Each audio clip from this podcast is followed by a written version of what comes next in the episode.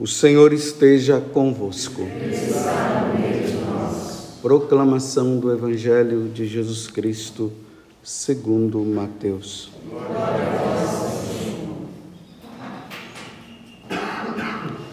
Naquele tempo, disse Jesus aos seus discípulos: Que vos parece? Se um homem tem cem ovelhas e uma delas se perde, não deixa ele as noventa e nove nas montanhas para procurar aquela que se perdeu? Em verdade vos digo, se ele a encontrar, ficará mais feliz com ela do que com as noventa e nove que não se perderam. Do mesmo modo, o Pai que está nos céus não deseja que se perca nenhum dos seus pequeninos palavra da salvação.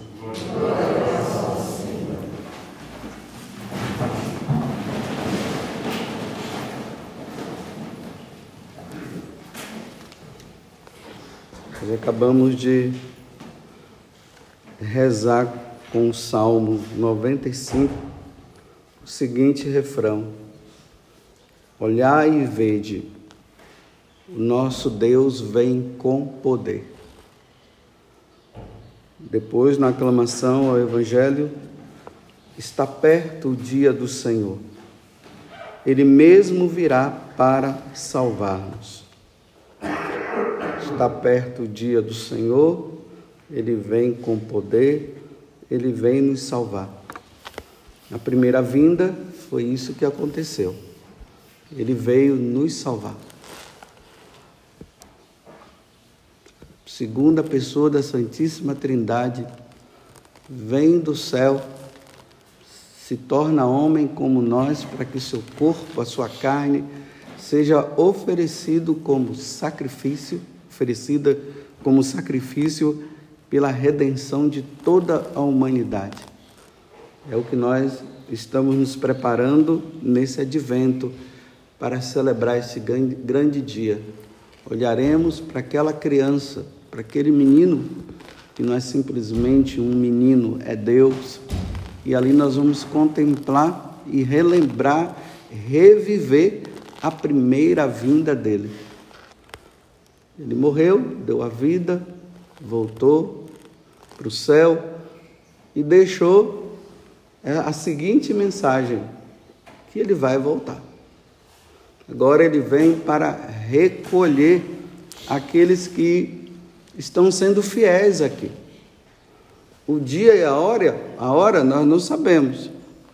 Aqui está dizendo que está perto, é isso mesmo. Em relação aos apóstolos, em relação a nós hoje, está muito mais perto, embora nós não sabemos o dia que isso irá acontecer, esse grande fenômeno. Lá diz que é o toque da trombeta, né? Nós tivemos há pouco tempo aí o toque aí que o exército está aqui no nosso meio, né? Então vocês ouviram a trombeta tocando. O soldado ele fica sempre em alerta, esperando esse toque. É esse toque que vai dizer o que é que eles devem fazer. É para recolher, é para levantar. Tem o toque dizendo, ó, guerra, os inimigos estão chegando. É assim. Eles estão sempre alerta. Mas a hora que vai acontecer, ninguém sabe. Então nós vimos o toque. Então Jesus disse que ao toque da trombeta, os anjos virão e nós todos veremos a sua glória. Essa é a expectativa que a igreja está. Não é somente no tempo do advento, mas é dia após dia. Dia após dia, nós católicos devemos estar sempre nesse ponto, alerta. O Senhor poderá chegar a qualquer momento. Então, vigilância, oração, vida de santidade. Não vacilemos um momento sequer. Não cedamos um momento sequer ao pecado. Porque uma vez que Deus vai chegar, a qualquer momento nós precisamos estar nessa vida de santidade. Foi assim, foi assim que os santos viveram e é assim que nós devemos viver também. Aí hoje no Evangelho, Jesus está trazendo algo que é muito importante: a ovelha. Para que serve a ovelha? Por que, que Jesus está dizendo aqui no Evangelho que se ele tem cem ovelhas, uma se perde? Ele não está nem. Ele chega, deixa as outras ali ele vai em busca daquela que se perdeu, uma só. Só por causa de uma. Se ele tem 99, pronto. Mas uma, ele vai em busca. Bem, existe um interesse também por parte do pastor. Né? A ovelha da carne, a lã para fazer roupas, tapetes, o leite para fazer queijo. Tem uma importância tão grande que ele não, ele não quer perder nenhuma. Ele vai em busca daquela que se perdeu. Quando ele encontra, ele se alegra. Agora eu tenho 100 de novo não é só 99. Então ele faz essa comparação da ovelha perdida com Deus que não quer perder um sequer dos seus filhos. Então, quer dizer que Deus nos cria, né? do nada Deus nos cria e ele vê que nós temos uma importância muito grande. Vamos pensar nisso, né? Desde Adão e Eva até os dias de hoje. Vamos supor bilhões, trilhões, não sei nem calcular o número de pessoas que Deus criou. E se uma se perde, ou está perdida, ele fala para as outras Fiquem aí, que eu vou atrás daquela que está perdida. É essa que nós temos? Como diz lá o Salmo 8, né? Que Deus nos colocou numa importância, num grau de importância muito maior do que os anjos. Os anjos têm sua importância mas nós temos uma importância maior.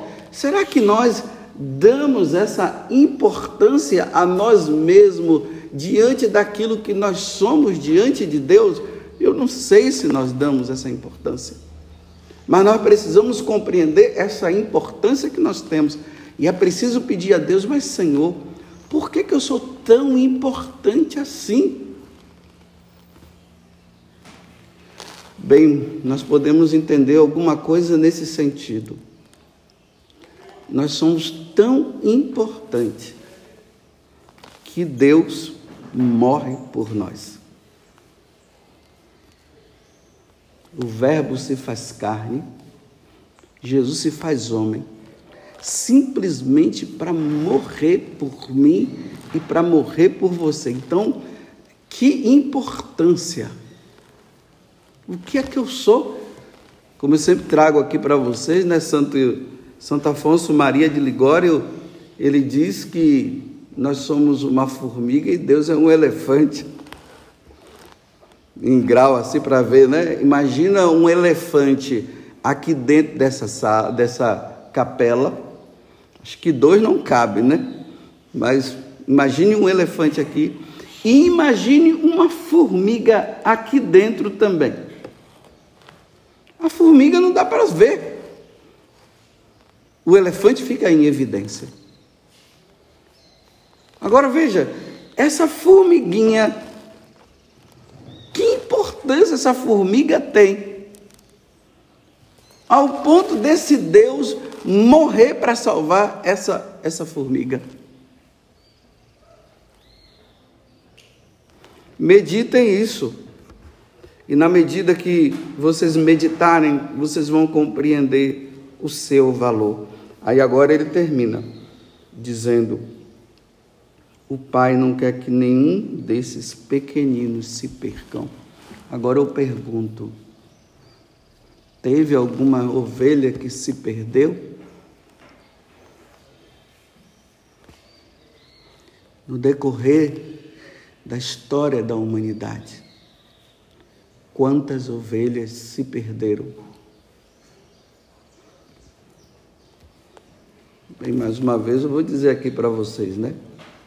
Surgindo uma heresia dentro da igreja que todos se salvam. O inferno está vazio, não tem mais ninguém lá. Não importa o que a pessoa viva, no final todo mundo vai se salvar. Essa é a heresia que está aí. No entanto, Jesus está dizendo que não quer que o, o Pai não quer que nenhuma ovelha se perca.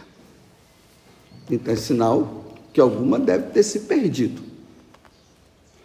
Bem, quando se fala de Judas, né, era melhor que não tivesse nascido. A referência que ele faz a Judas.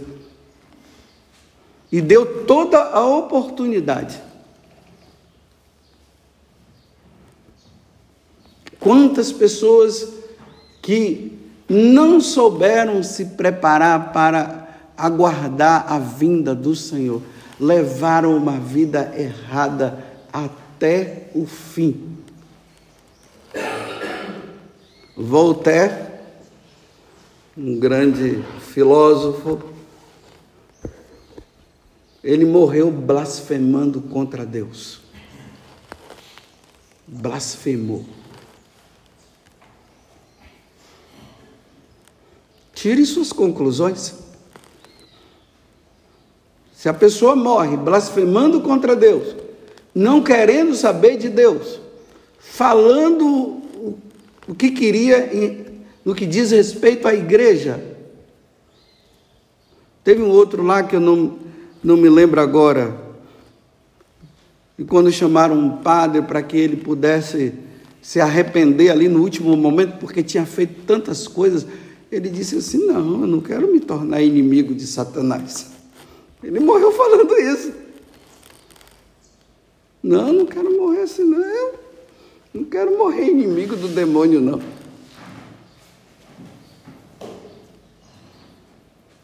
E, no entanto, Deus não quer que ninguém se perca. Entenda o seu valor. Mas só, meus irmãos, que a morte de Jesus na cruz exige de nós uma resposta. Não é somente assim, Pai, perdoa-lhes porque não sabem o que fazem, e todo mundo, agora todo mundo está salvo, e não importa a vida que ele leve, o importante é que Jesus salvou todo mundo, e agora siga a sua vida, faça o que você quiser, no final, iremos nos banquetear com Jesus na eternidade. Não, não é assim. Jesus morre na cruz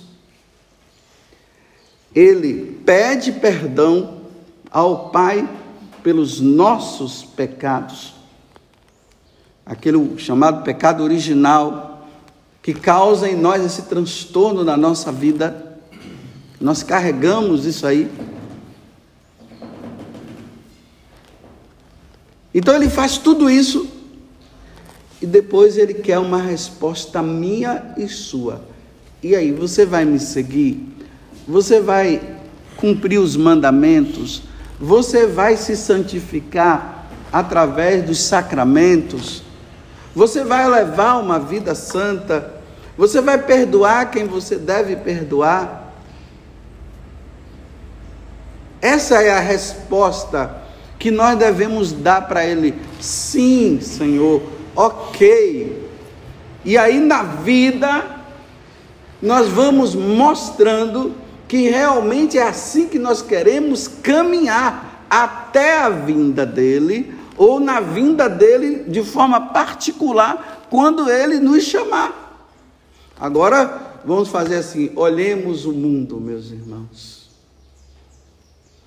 Todo mundo santo, né? Nossa Senhora, é uma santidade nesse mundo que, olha, até os anjos estão admirados com tanta santidade existente no mundo de hoje. Meu Deus do céu, nós chegamos a um grau de santidade que nós passamos até Jesus Cristo. Não, não vou dizer Jesus Cristo, vou dizer a Virgem Maria. É assim que o mundo está? Olha na tua casa. Padre José Augusto, olha na tua casa, Padre José Augusto. Todo mundo vai na missa ao domingo? Todos na tua casa estão casados na igreja ou se juntaram também? Tem aqueles que estão firme, e isso a igreja não aceita e nunca vai aceitar a ideologia de gênero? Será que tem? Será que já na minha família já tem pessoas ali que já estão querendo mudar de sexo?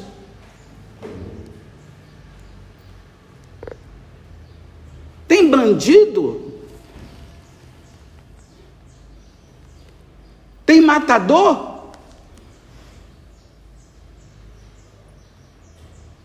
É essa santidade que depois, quando morre, a pessoa diz: está no céu, está no céu agora.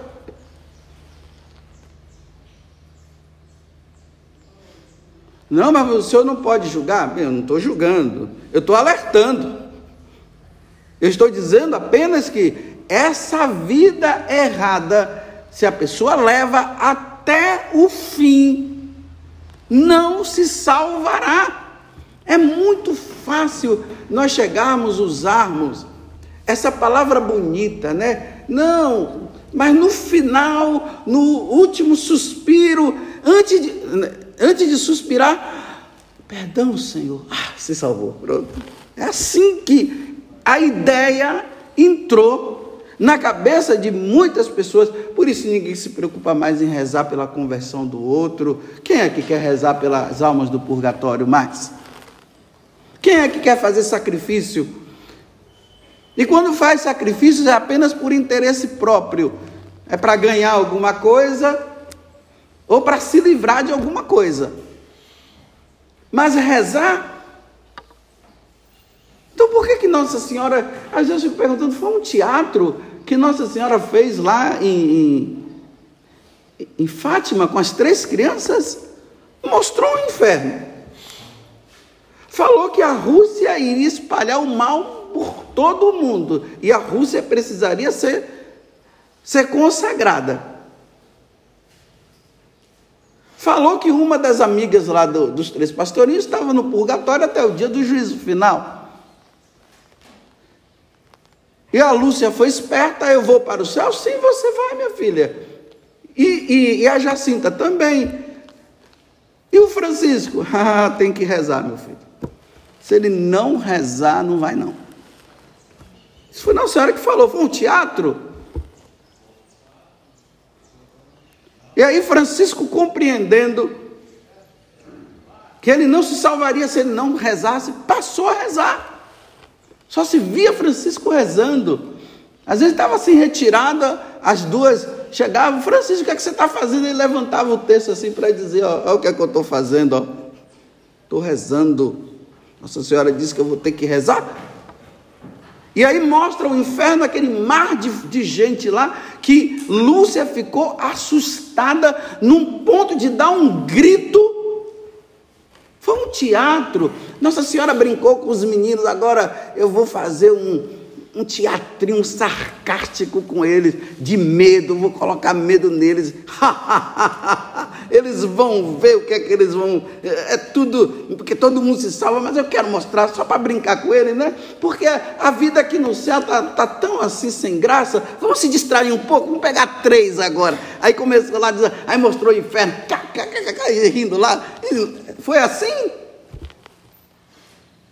E os sacrifícios daqueles meninos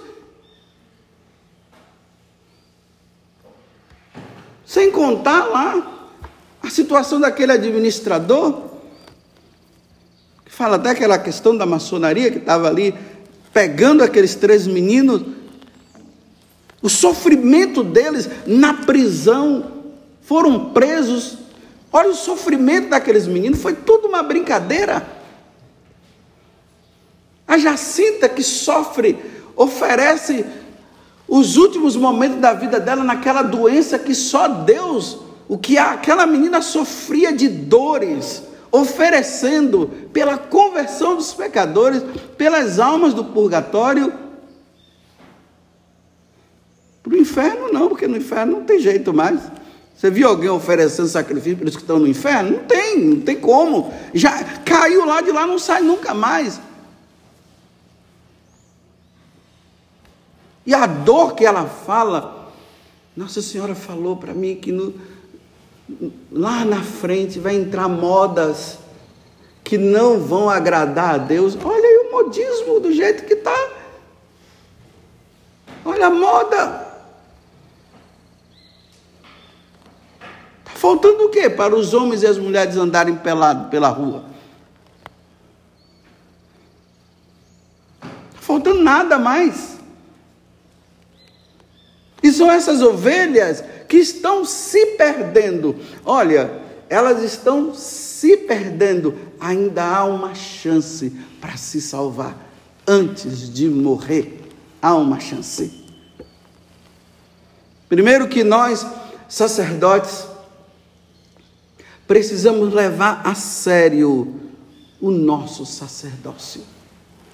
Precisamos entender que nós não vamos ser, nós não fomos ordenados, e aqueles que são ordenados é somente para receber um título bonito e aquela emoção do momento. É para salvar as almas. É para instruir as almas que estão perdidas, porque o mundo está instruindo as almas, está instruindo as pessoas para o paganismo, para o ateísmo, para o materialismo.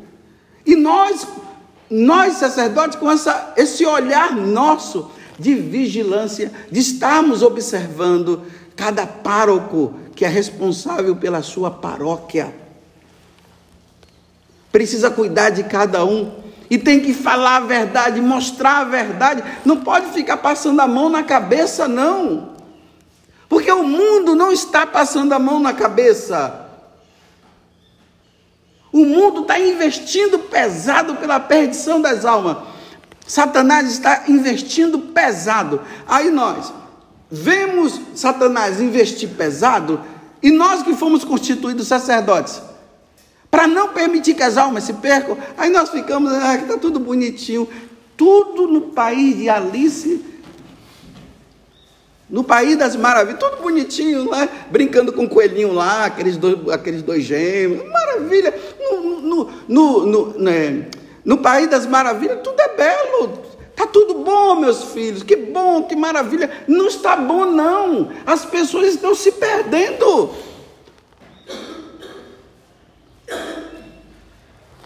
Ou nós, sacerdotes, perdemos a fé ou nós não acreditamos mais em nada mesmo, porque perdeu a fé.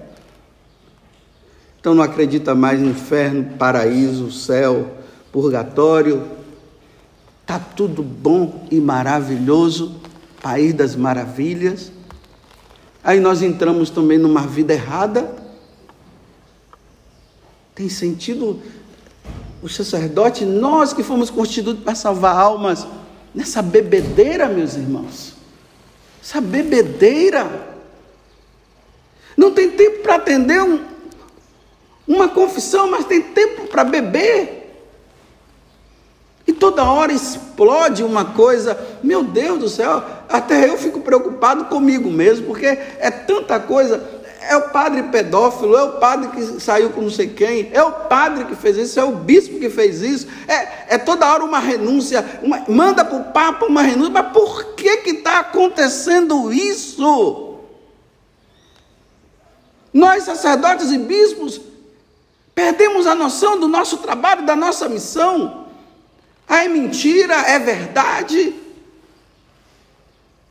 Quer dizer, hoje a gente tem que andar é, pisando em ovos, porque alguém pode chegar a inventar alguma coisa da minha pessoa e jogar minha integridade, sabe lá onde? Através de uma foto, um shopping, como é que se fala? Shopping.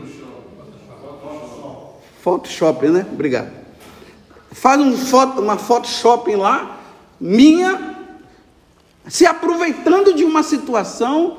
Aí, é verdade ou é mentira? Aí entra os. É verdade. Aí entre os outros, é mentira. Só que nessa verdade, nessa mentira, ninguém prova nada. E me desculpe, quem acaba se ferrando é quem? É o sacerdote, é o bispo. E ainda mais se foi mentira. Claro, mas aqui tem uma coisa.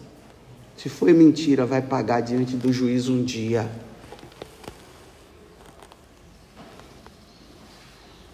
Mas por que, que nós estamos dando, dando tanta moleza? Por que, que nós, sacerdotes, estamos dando tanta moleza? Por que, que nós estamos dando tanto mau testemunho? Quantas ovelhas sofrendo por causa do testemunho nosso? Nós fomos constituídos para pegar as ovelhas perdidas e nós estamos levando as ovelhas à perdição. Até quando vai ser isso? Perdemos a fé. Foi as teorias de Marx que fez isso? Foram as teorias de Nietzsche, de Hegel, que começaram a dizer que tudo é relativo e começaram a negar Deus? Então nós fomos acreditando isso? Aí acabamos acreditando no que eles falaram, e aí nós celebramos a missa, mas não acreditamos na consagração.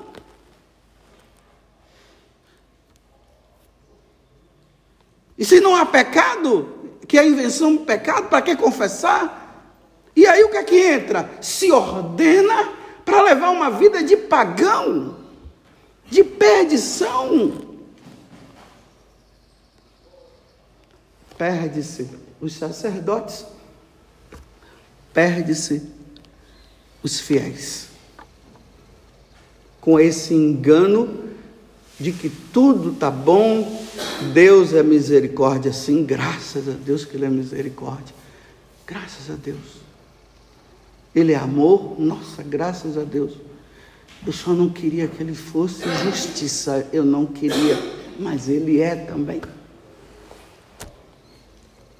esquece-se a justiça, fala da misericórdia, fala do Deus é amor, e isso e aquilo, e porque Deus é misericórdia, Deus é amor, aí eu não estou nem aí, leva uma vida errada, a vida errada aqui, vida errada lá. Quem vai se salvar? Salva-te você.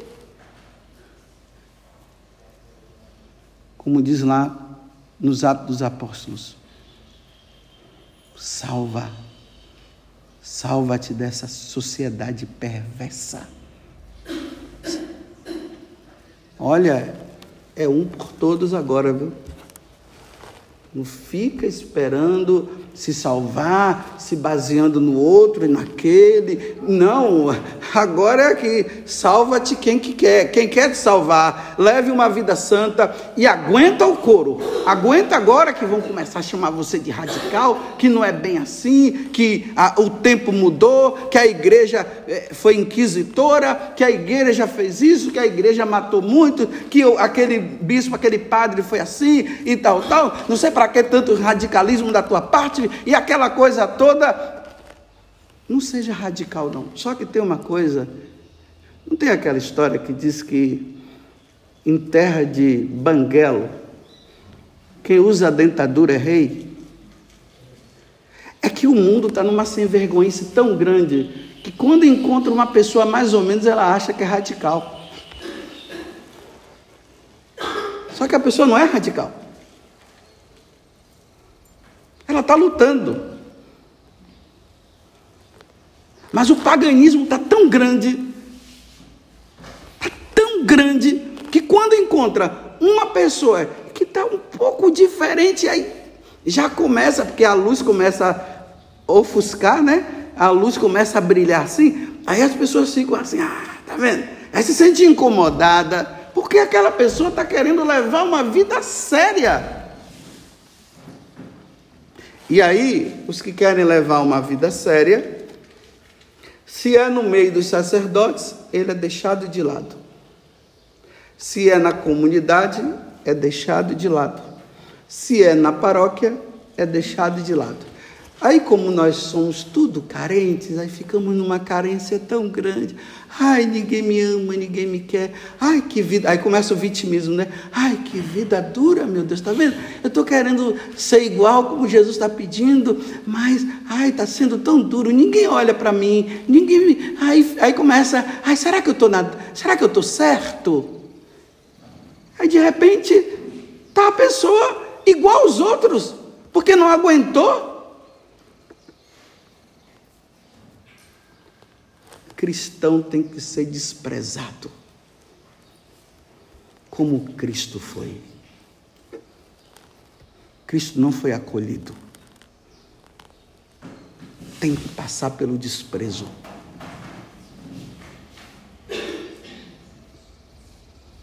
Ou é desprezado para se salvar, e aí vai ser acolhido por Deus, ou seja acolhido pelos homens no pecado, na vida mundana, na vida errada, para ser desprezado por Deus? Bem, termino fazendo essa pergunta: em qual dos dois você quer ficar? Acolhido pelos homens que não querem levar uma vida com Deus e você vai ser, entre aspas, feliz com eles? Ou você quer ser desprezado pelos homens e acolhido por Deus no dia que a trombeta tocar? Qual dos dois você quer? Porque não dá para entrar no céu levando as duas vidas, viu? Não entra, não.